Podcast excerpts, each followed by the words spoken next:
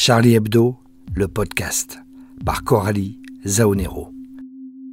Cette écoute est un extrait de Charlie Hebdo, le podcast, dont la version intégrale est à retrouver sur charliehebdo.fr. Une annonce importante. Le rire de Cabu, c'est le titre de l'exposition qui s'ouvre ce vendredi 9 octobre jusqu'au 19 décembre à l'Hôtel de Ville de Paris. Comment trouver plus beau titre pour rendre hommage à Cabu? Du mardi au samedi, de 10h à 18h30, Hôtel de Ville, 5 rue de Lobo, Paris 4e, dans la salle Saint-Jean. Entrée gratuite.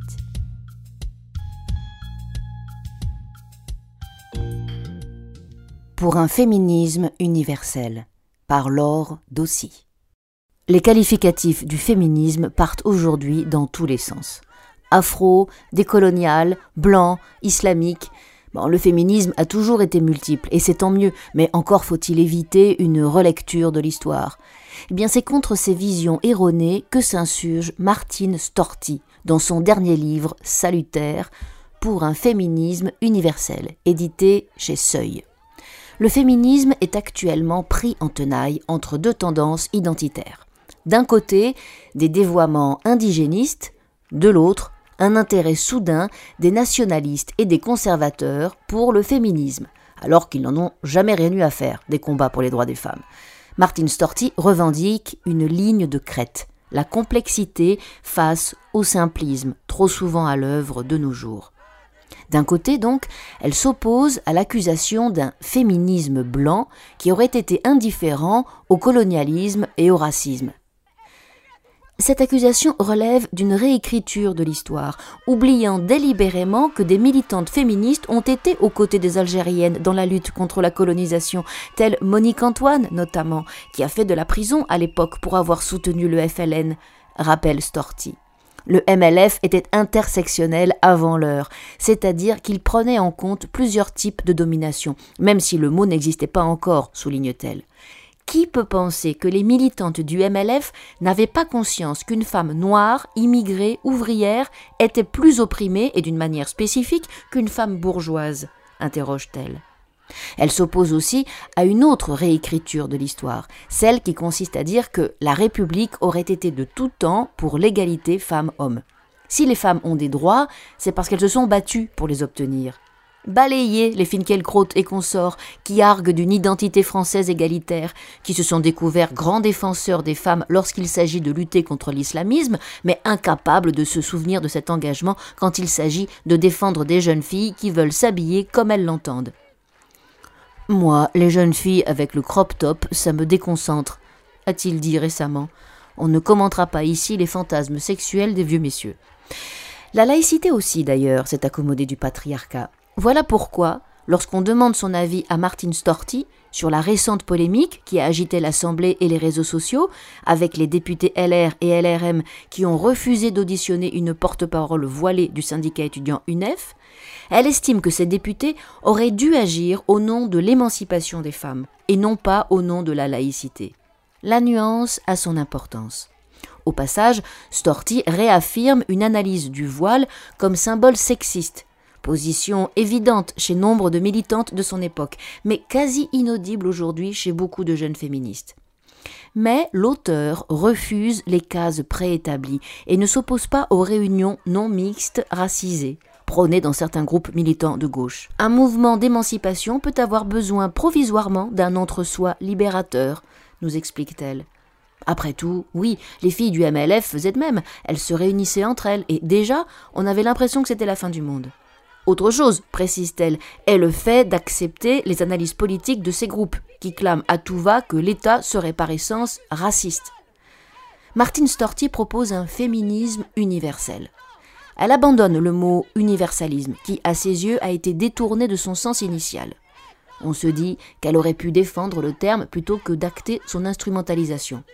Il ne faudrait pas faire de même avec d'autres beaux concepts de gauche comme la laïcité, Place donc au féminisme universel. Féminisme en construction permanente, toujours inachevé, tant que les effets de la libération et de l'égalité ne sont pas traduits dans le réel. Le mouvement MeToo est d'ailleurs un bel exemple d'universel en acte, écrit-elle. Il traverse le monde entier et toutes les composantes de la société. Et tant pis s'il y a certaines exagérations. Il en a toujours fallu pour se faire entendre.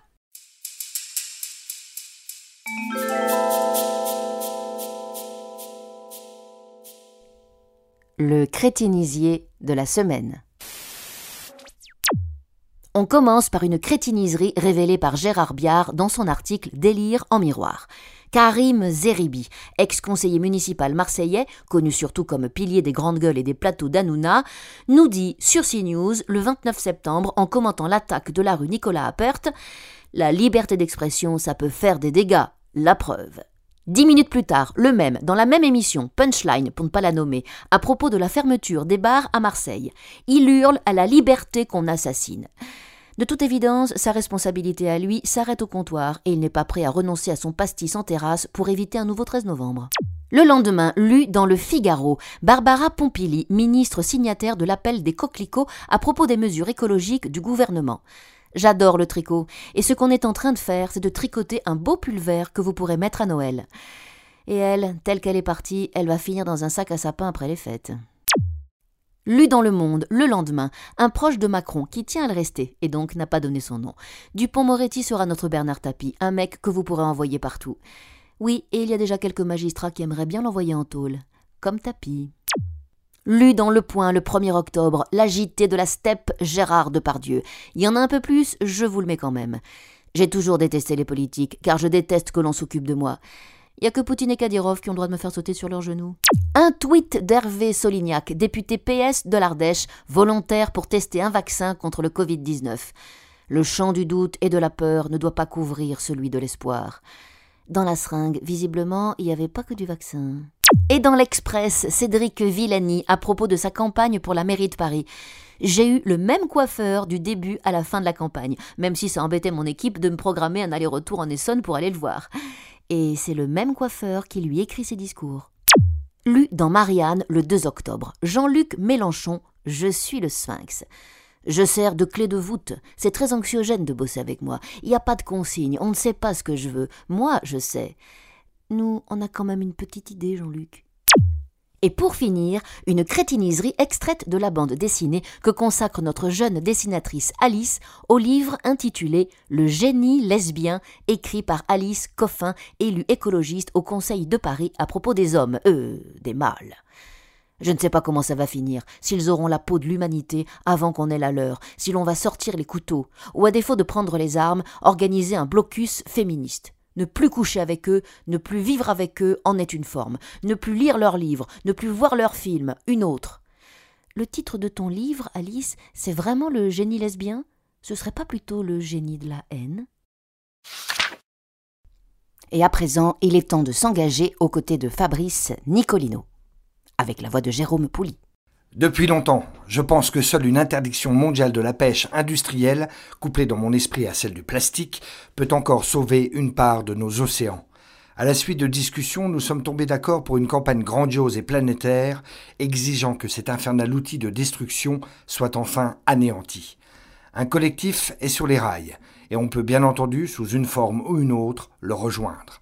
Ce que j'ai dans la tête, c'est une alliance entre le Nord et le Sud, entre les petits pêcheurs d'ici et ceux du Sénégal, désespérés de voir le poisson d'antan happé par les machines de guerre russes, chinoises, coréennes, européennes, et ceux du Sri Lanka, et ceux de l'Inde, et ceux de l'Amérique latine. Bref, je rêve comme jamais d'un sursaut historique qui mettrait au premier plan de toutes les sociétés humaines l'extrême bonheur des mers. Qui est contre? Voici les coordonnées des deux associations formidables qui ont besoin de votre engagement à leur côté. Pleine Mer, associationpleinemer.com et Bloom avec deux O, bloomassociation.org. Merci. Merci. Si vous voulez en savoir plus sur l'actualité vue par Charlie et écouter ce podcast dans sa version intégrale, retrouvez-nous sur le site charliehebdo.fr. Vous y entendrez l'édito de RIS, Les impuissants au pouvoir, puis le compte rendu par Yannick Enel de la cinquième semaine du procès des attentats de janvier 2015, consacré aux préparatifs des attaques. Ina Shevchenko revient sur la republication des caricatures et sur la réaction qu'elles ont suscitée dans les médias étrangers. Vous ferez aussi le tour du monde du blasphème en 10 exemples avec Natacha Devanda. Merci à Jérôme Pouli, notre Fabrice Nicolino, à Louis Rigou pour le jingle, à Julia pour le mixage. À la semaine prochaine pour le nouveau Charlie Hebdo, le podcast.